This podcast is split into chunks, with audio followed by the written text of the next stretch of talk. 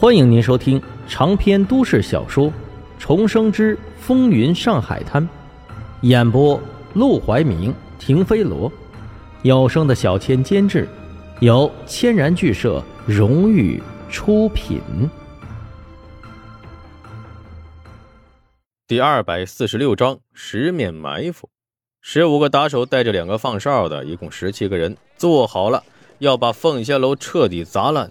至少让他们十天之内开不了张的打算。来到门口，砰的一脚踹开了门，往里边一看呢，老鸨站在角落，两个客人还在桌前喝茶，还有几个姑娘扶着二楼扶手说说笑笑。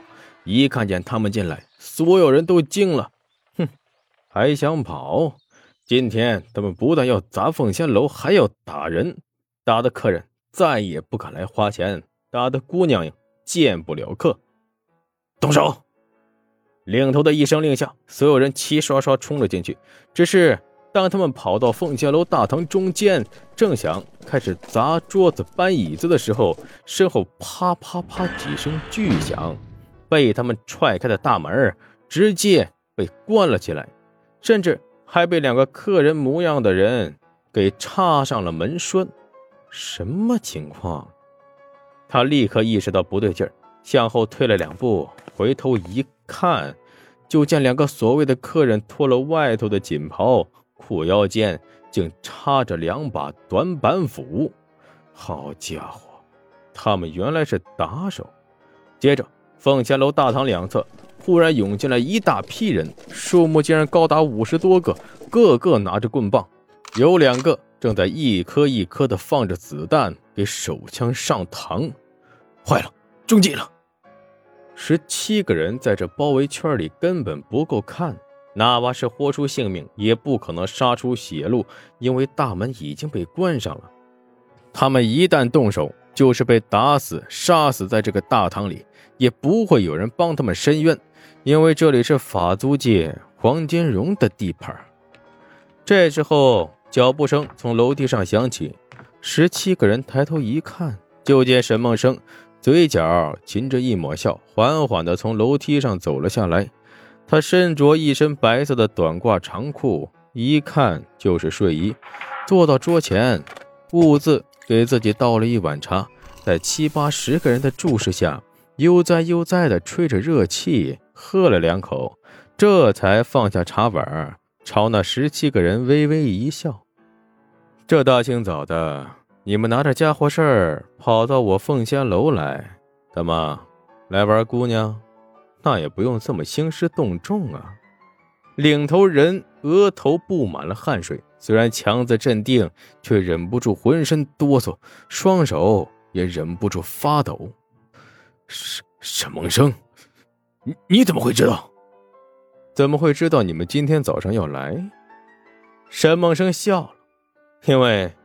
昨天是我故意挑的头，先激怒薛二公子，又派人盯着他，发现他去找了陆连魁。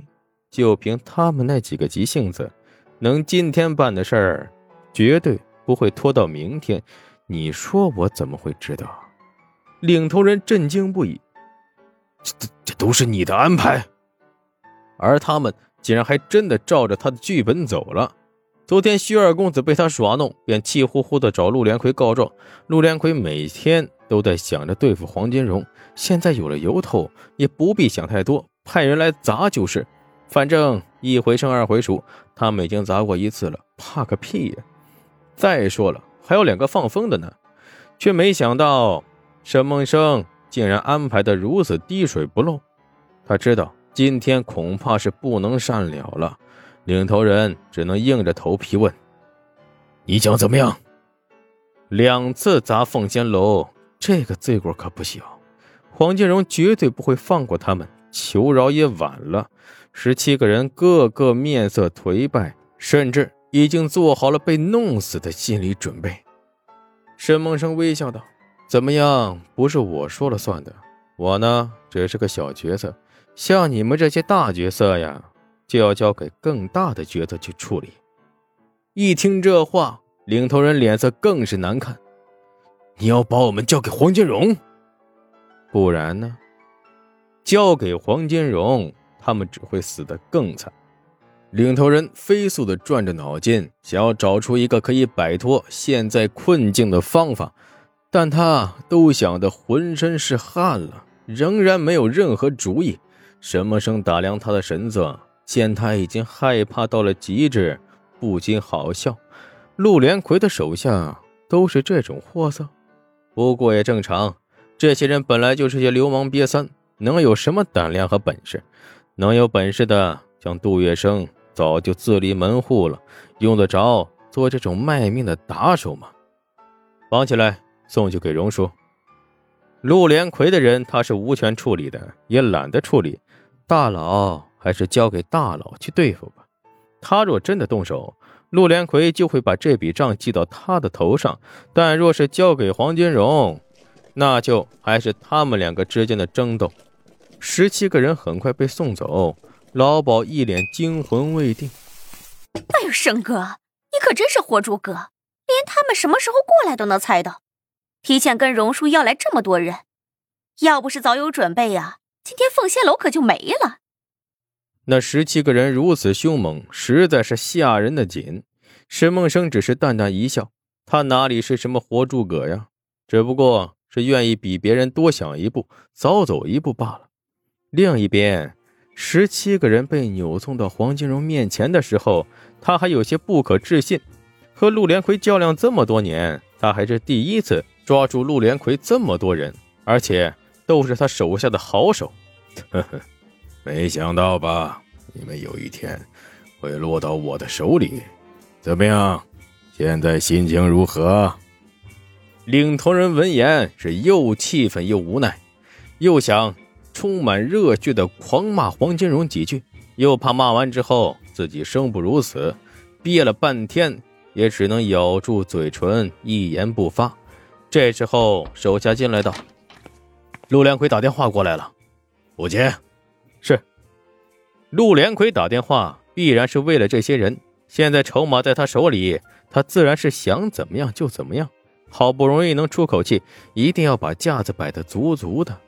英租界的巡捕房中，陆连魁涨红着脸等着，正琢磨着黄金荣接到电话，自己该怎么开口。等了半天，好不容易等到对面有点动静，刚要开口，只听“嘟”的一声，对方直接挂了电话。这是故意给他脸色看呢。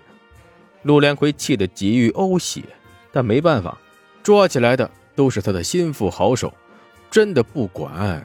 不但会让其他手下心寒，他自己也会遭受巨大损失。没办法，尽管知道黄金荣是故意的，他也只能再次硬着头皮打过去。这一次依然是被直接挂断。